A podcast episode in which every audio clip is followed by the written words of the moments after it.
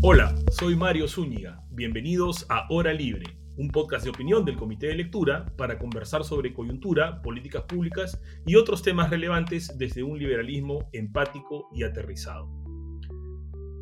Hace algunos meses, un ingeniero de Google, que resultó ser también un cristiano místico y que luego fue despedido, llegó a la conclusión de que un software de inteligencia artificial de la compañía, era un chatbot, se había vuelto consciente. Muchos empezaron a bromear entonces con un escenario Skynet, como en las películas de Terminator, para los que las recuerdan, en, el cual, ¿no? en este escenario, las computadoras se rebelan contra los humanos y hasta nos pueden poner al punto de la extinción. Pero más allá de las bromas, eh, no deja de ser cierto que la ciencia ficción distópica muchas veces termina teniendo un impacto en cómo percibimos las nuevas tecnologías, de manera más pesimista que optimista muchas veces, lo que luego se traduce en un enfoque precautorio que a su vez se traduce en regulación demasiado restrictiva o incluso en prohibiciones, como hemos visto en otros episodios de esta temporada.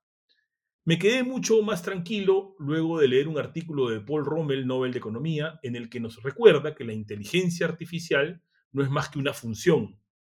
Una función es simplemente una regla que nos permite convertir un número en otro, o una serie de números en otra serie de números. Es un tipo de operación matemática. Las funciones no son seres conscientes, son instrumentos. Las computadoras, los algoritmos, la inteligencia artificial, como la denominamos, lo que hacen es traducir las palabras en números y ejecutan funciones que nos dan las respuestas que esperamos.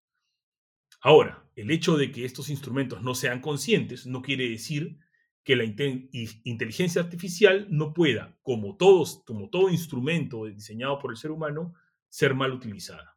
Es posible que presente algunos riesgos o dilemas éticos que eh, pueden ser muy interesantes.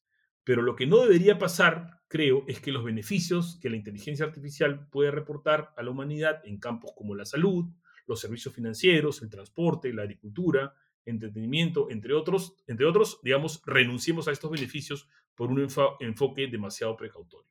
Pero yo no soy experto en el tema, así es que he invitado a, a, un amigo, nos conocimos en el ámbito del derecho de la libre competencia, pero él ha estado investigando mucho este tema y hablando sobre el tema. Juan David Gutiérrez, desde Colombia, él es experto en regulación y competencia, es abogado por la Universidad Javeriana, máster en Derecho y Economía, eh, en un programa conjunto en las universidades de Bolonia y Rotterdam y máster en políticas públicas en América Latina de la Universidad de Oxford. Ah, perdón, y también por esa Universidad Oxford, PhD en políticas públicas nada menos.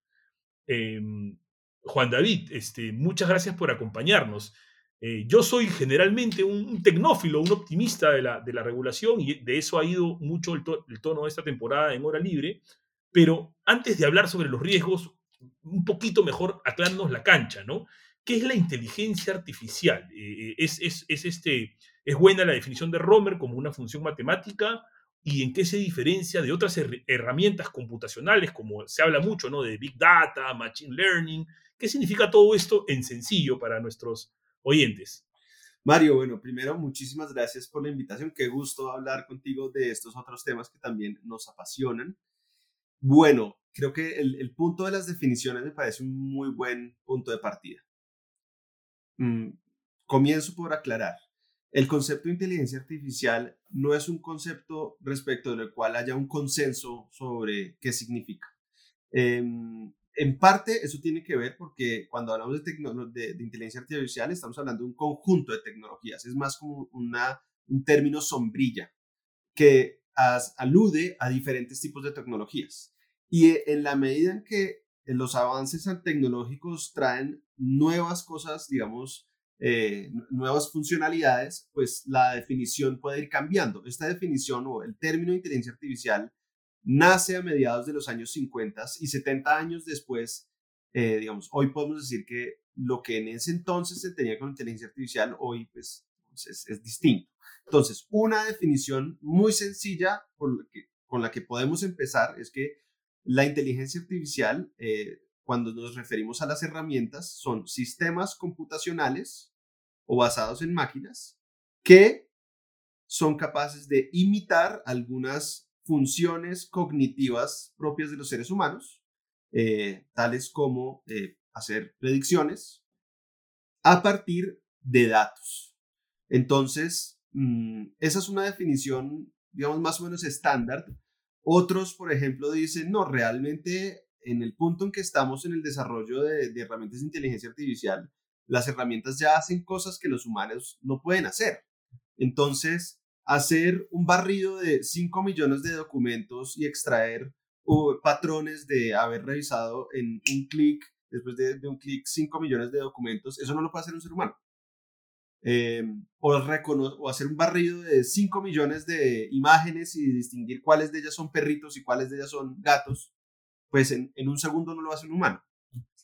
Entonces, por eso hay, hay quienes eh, quieren extender la definición diciendo no, no es que se trate de herramientas que simulen o imiten eh, algunas funciones cognitivas del ser humano, sino que incluso hoy en día ya son herramientas que aumentan las capacidades cognitivas del ser humano eh, para hacer predicciones, para hacer recomendaciones y em, digamos que sin perjuicio de que luego podemos discutir otras definiciones, podemos quedarnos por ahí. Hay más cosas que, creo que tú me invitas a, a definir y, creo que son muy importantes. Comienzo con la palabra algoritmo, la palabra algoritmo que está en la base de lo que hacen, digamos, los computadores. Es un conjunto de reglas que busca resolver un problema o alcanzar un objetivo. Entonces, los sistemas de inteligencia artificial se basan en algoritmos.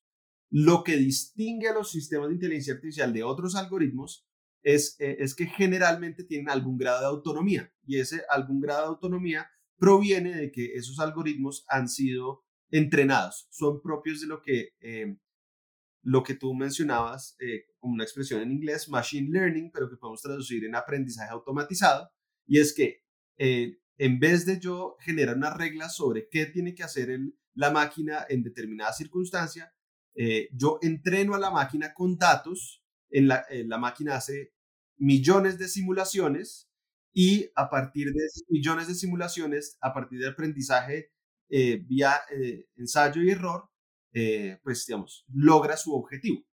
Yo voy a cerrar con, con, rápidamente con una imagen, porque tú me lo permitías en algo muy sencillo y es algo, un algoritmo normal, es un algoritmo en el que si yo quiero una torta, le doy todas las instrucciones para hacer la torta y me la hace. Un algoritmo propio de Machine Learning es yo le, le doy al, al, aparato una imagen de la torta y le digo, pruebe millones de veces cómo llegar a esa torta. Y el algoritmo, digamos, entrenado, va buscando y va probando y va probando hasta que lo logra. Eso es como lo más sencillo que se me ocurre. Buenísima, buenísimo el símil, eh, Juan David. Digamos, y en este contexto y lo que, de lo que he podido leer un poco, eh, estas eh, herramientas tienen, es como un poder de cómputo en esteroides, ¿no? Llevado a, a, a, un gran nivel de poder de cómputo y eso lo ha permitido también el hecho de que hemos mejorado los microchips y el poder computacional que tenemos. Ahora, normalmente esas herramientas se vuelven expertas en un campo, en un campo, eh, y analizan un montón de datos, correcto, pero se vuelven expertas en un campo, ¿cierto? Es como un Tesla, vi de un artículo de The Guardian, que creo que tú lo compartiste incluso, ¿no? Un Tesla puede manejar mejor que un ser humano, pero no va a interpretar eh, un montón de, hojas de vida y escoger un empleado. ¿no? Entonces otro eh, algoritmo pues escogerá y dibujará el mejor cuadro, pero eh, digamos, o está la computadora que juega Go mejor que cualquier ser humano, pero digamos, el, en ese sentido el escenario Skynet apocalíptico, distópico, es, es este, por lo menos bastante lejano, ¿cierto? Bueno, la mayoría de las herramientas que se están desarrollando hoy y que se utilizan son herramientas de inteligencia artificial estrecha, donde como tú dices, abordan solo un problema o un solo objetivo puntual. Eh, por supuesto, hay muchas compañías que están en una carrera por desarrollar lo que se llama la inteligencia artificial general, en donde la, idea que estas empresas tienen es desarrollar sistemas de inteligencia artificial que puedan hacer mil y un eh, objetivos y que, digamos, incluso desplieguen una superinteligencia eh, que hasta el momento no sabemos si se va a lograr. O sea, hay Nadie puede decir si estamos a 5 años o a 30 años o si de pronto nunca vamos a llegar a eso. Eso no está claro. Entonces, sí, esa imagen de, de Skynet y de Terminator en este momento es más propia de la ciencia ficción que de la realidad. y de hecho, ahora que tú estabas mencionando los automóviles Tesla, pues Elon Musk lleva por lo menos una década anunciando que ya van a estar listos, que ya van a salir, que ya van a estar listos, y no están cerca de estar listos. Es decir, las, todavía, digamos, eh, las pruebas que están haciendo, están, hay unos errores que son o inexplicables o que son inadmisibles, eh, y, por, y, por, eso pues no, no están, digamos, en este momento disponibles en el mercado. Y hay que ver si pueden, dónde los entrenan y, y ver si pueden manejar en Lima o Bogotá.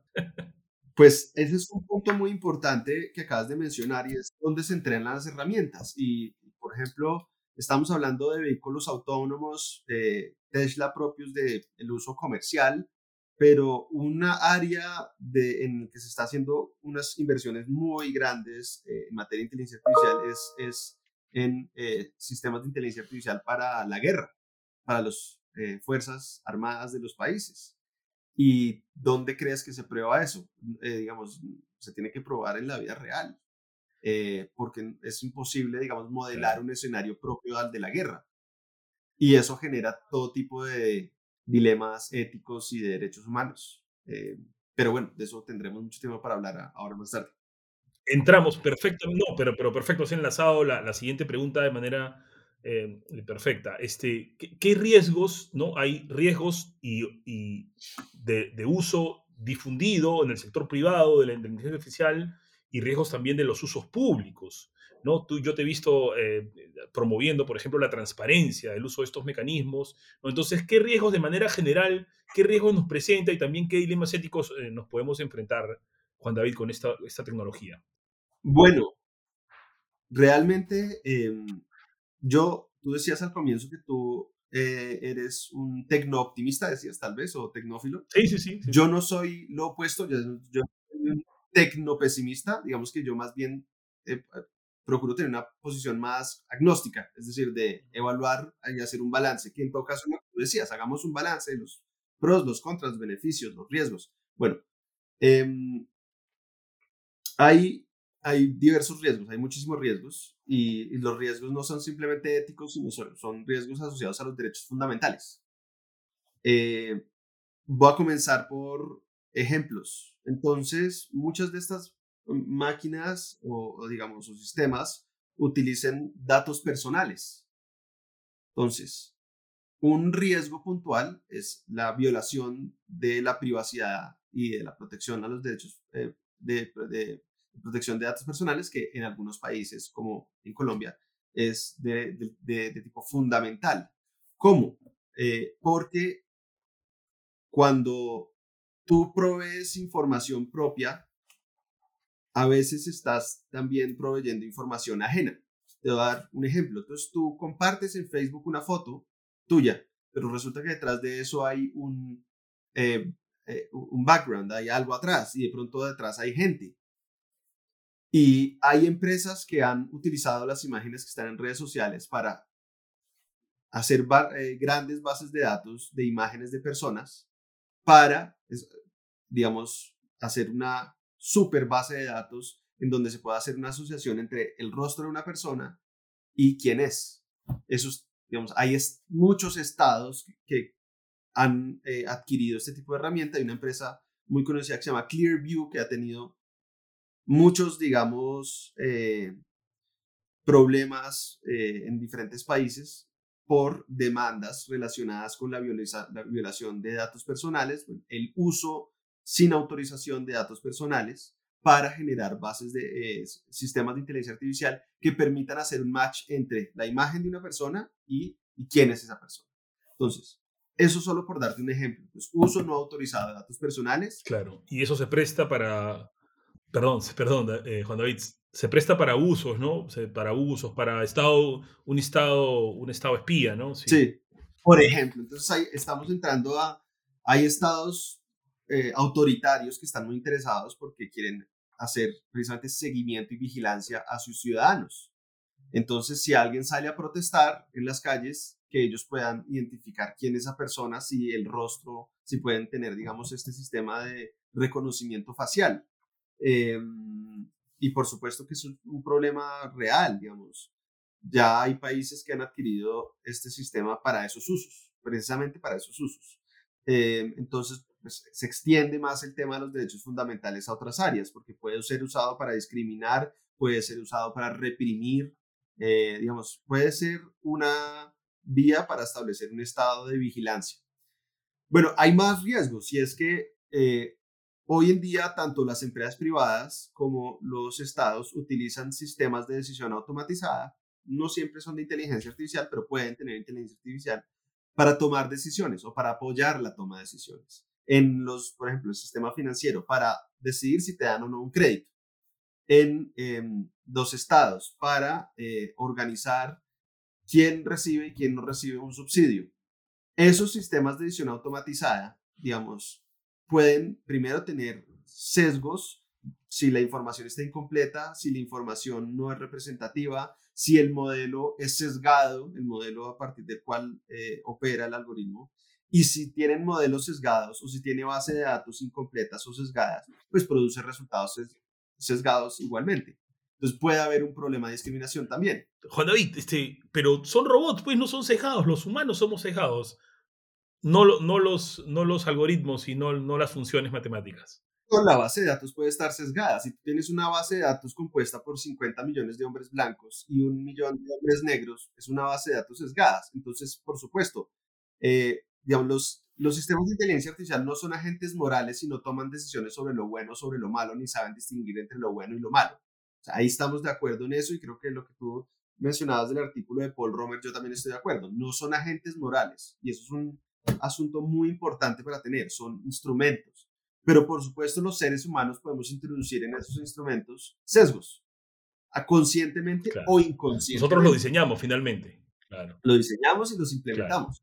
Y tú mencionabas hace poco que yo, uno de mis, digamos, de, los trabajos que estoy haciendo hoy en día es, entender la eh, legislación de transparencia algorítmica que existe en nuestros países o que no existe y que permite empezar a prevenir esos problemas, porque precisamente para empezar a saber si e, hay un algoritmo que está discriminando porque el modelo esté sesgado o porque la base de datos esté sesgada, pues yo necesito saber que, que existe el algoritmo, qué bases de datos está usando, cómo fue entrenado el algoritmo.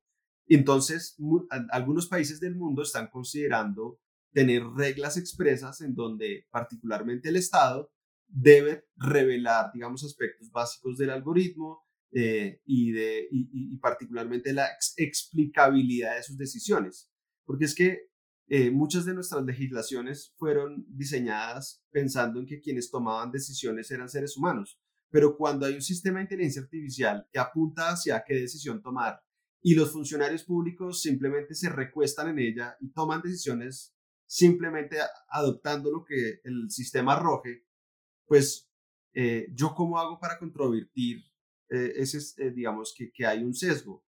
Si yo fuera parte de, estuviera, digamos, siendo, si la decisión fuera directamente tomada por un ser humano, pues digo, no, pues el ser humano está sesgado. Eh, y en un juicio, por ejemplo, yo, no puede haber un jurado donde haya personas directamente sesgadas, pero si en cambio todo esto lo opera un sistema de inteligencia artificial, ¿yo cómo hago para detectar el sesgo? Y por eso en diversos países del mundo hoy en día hay grandes litigios en donde los ciudadanos luchan por saber, oiga, explíqueme cómo tomó la decisión, por qué me asignó o no me asignó mi derecho a la pensión, que es un caso que hay en Estados Unidos. ¿Por qué me asignó un subsidio? De acuerdo. Gracias, Juan David. Y eh, también, de nuevo, creo que ya un poquito me has adelantado tu respuesta, ¿no? Ya noto que son centrales. Uno, hay ciertos usos que deberían estar, si no prohibidos, por lo menos restringidos, ¿no? Este, em, de, de la información, por ejemplo, y también la transparencia es clave. Pero igual, para terminar de redondear, de repente, te hago la pregunta, ¿no? Expresamente. ¿Qué régimen regulatorio piensas sería ideal para estas herramientas? O de repente veo que en Europa ya hay una ley de inteligencia artificial, no sé si está vigente o es propuesta todavía. Eh, cuál sería el norte acá y más o menos cómo viene la cancha regulatoria de manera internacional? Y con esta pregunta cerramos. Bueno, eh, la inteligencia artificial, su desarrollo y su uso no, no es que esté en una situación de eh, el viejo oeste donde todo vale y todo se puede hacer. Porque en países donde haya protección de datos personales, donde haya legislación de transparencia y acceso a información, donde imperen los derechos fundamentales, pues habrá limitaciones para el desarrollo y uso de, los sistemas, independiente de que exista una legislación puntualmente pensada para los sistemas de inteligencia artificial. ¿Qué se ha avanzado? O sea, que ya hay vigente, en algunos países hay normas relacionadas con transparencia algorítmica. Eh, en la Unión Europea, por ejemplo, eh, el GDPR, el Reglamento General de Protección de Datos Personales, tiene em, un artículo que establece que cuando un sistema de decisión automatizada use datos personales para tomar decisiones, yo tengo derecho a pedir que me expliquen cómo se tomó la decisión y cómo se usaron mis datos. En Chile, eh, el Consejo de Transparencia, para la Transparencia está trabajando en una instrucción general que le va a ordenar a las entidades públicas tener, contar con repositorios o contar con lugares en donde las personas pueden consultar la información sobre los algoritmos que están usando y con información básica sobre los algoritmos.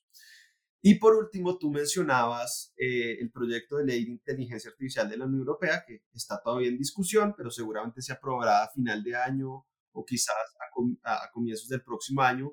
Y esa pieza legislativa sí es otra cosa. Ahí sí hay una regulación muy intensa, tanto del uso privado como del uso público de sistemas de inteligencia artificial.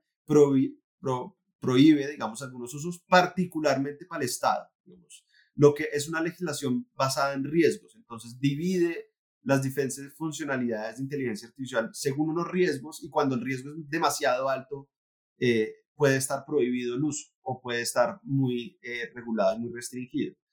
Yo, mi, mi vaticinio sobre esa pieza legislativa es que seguramente se va a irrigar en el resto del mundo.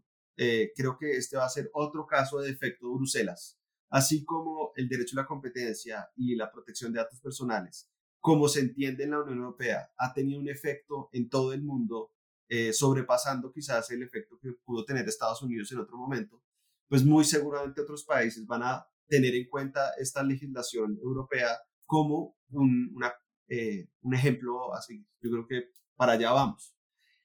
Hay, hay por supuesto, no, no, todo el mundo estará de acuerdo y entonces eh, la industria y algunos gobiernos y la banca multilateral tiene un discurso enfocado hacia no regule porque eso acaba con nuestra posibilidad de innovar. La regulación es contraria a la innovación. Entonces no regule, más bien deje que nos equivoquemos y cuando encontremos problemas ahí sí regulemos. Pero el problema de decir eso es que, bueno, pero es que están en juego eh, derechos fundamentales. Entonces, ¿será que vamos a simplemente dejar que haya una violación masiva de derechos fundamentales y luego decimos, ay, sí, qué cosa, tocaba regular? O más bien toca empezar a pensar qué contornos se justifica eh, que haya regulación. Perfecto, perfecto. Mil gracias, Juan David. Muy interesante todo lo que nos has contado sobre la inteligencia artificial y yo rescato dos reflexiones que has hecho y que de hecho coinciden con algunas de las cosas que hemos mencionado siempre en, el programa, ¿no? Que es antes de, y estamos en esa reflexión y por supuesto es una discusión abierta, ¿no? Pero antes de pensar si regulamos o no regulamos un fenómeno, una industria, hay que mirar qué reglas generales ya están ahí y ya pueden ser útiles para proteger al ciudadano, al consumidor, de la acción ya sea privada o pública, ¿no? Entonces, sin perjuicio de que algunas regulaciones de las que mencionas pueden ser positivas, también no, no, no ignoremos que ya existen este campo de, de, este tipo de normas no generales que ya nos dan alguna protección, la, la normativa de protección de datos personales o las normas que protegen obviamente derechos fundamentales, y también importantísimo lo, de la regulación basada en riesgos, ¿no? para no regular pues con leyes sábana un, todo un fenómeno cuando en realidad hay que apuntar bien, ¿no? Más que usar un martillo, usemos un, un bisturí para apuntar a los riesgos más puntuales. Algunas organizaciones de la sociedad civil europea han criticado el actual enfoque del proyecto de ley porque dicen no queremos una legislación basada en riesgos, queremos una legislación basada en derechos, porque hay derechos fundamentales que pueden ser eh, violentados. Eh, yo no creo que esa visión sea la que le prevalezca, pero está sobre la mesa, es parte del debate. le haremos seguimiento, le haremos seguimiento. Oye, Juan David, muchísimas gracias por acompañarnos hoy día en Hora Libre. Eh, eso ha sido todo por hoy. Eh, no se olviden que eh, me encuentran en Twitter como arroba msunigap. Voy a etiquetarlo a Juan David cuando publiquemos el podcast también para que lo sigan. Déjennos por ahí en las redes algunos comentarios, contraargumentos, preguntas o críticas sobre las ideas que hemos discutido el día de hoy y me imagino que seguiremos conversando sobre el tema. Nos vemos, nos vemos o nos escuchamos en dos semanas. Eh, un abrazo y cuídense mucho.